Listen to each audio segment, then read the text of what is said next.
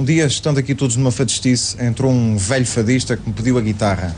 Tocou pouco, já tinham passado muitos anos, e a propósito disso, Carlos Conde escreveu uma letra que eu vou cantar. José Pracana foi sempre consensual no mundo do fado, porque além do mais era um amante do fado, conversador e nunca deixou de viver em Ponta Delgada. Sara Pereira, diretora do Museu do Fado e curadora desta exposição da vida do José Pracana, sublinha essa vontade de nunca querer ter sido profissional e José Pracana manter sempre esse consenso no mundo todo do fado.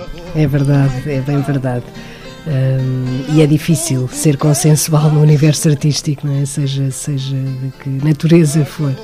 José Pracana é uma figura muito importante da história do fado, é, é para nós é, é, das figuras mais completas que o fado já conheceu, porque era não só músico, uh, intérprete, investigador, colecionador, era um apaixonado pelo fado tradicional, um estudioso notável do fado tradicional, trabalhou sempre na sua defesa, na sua salvaguarda para, para na sua elevação um, e que manteve, apesar de ter mantido um estatuto de amador toda a vida, por, por vontade própria, uh, eu acho que era um espírito demasiado livre para se deixar uh, conter.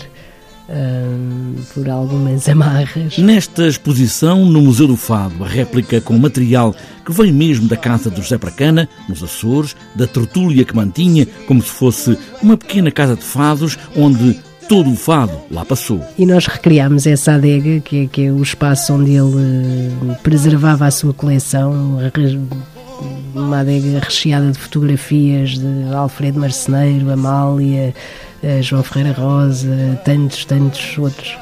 Uh, também frequentada por esta nova geração, artistas como Aldina Duarte, Zambujo, enfim, toda a gente que aos Açores, uh, pessoas do fado, passavam por aquele espaço e, e quisemos recriá-lo aqui porque aquilo eh, é, é espaço que, que, é bem a alma do, do José Bracana. Há figuras que, pela sua sabedoria, mas com uma profunda humildade e amor, hão de fazer sempre parte deste mundo artístico.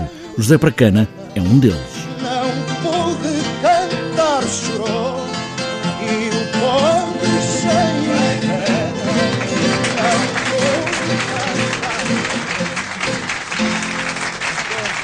Bravo, bravo.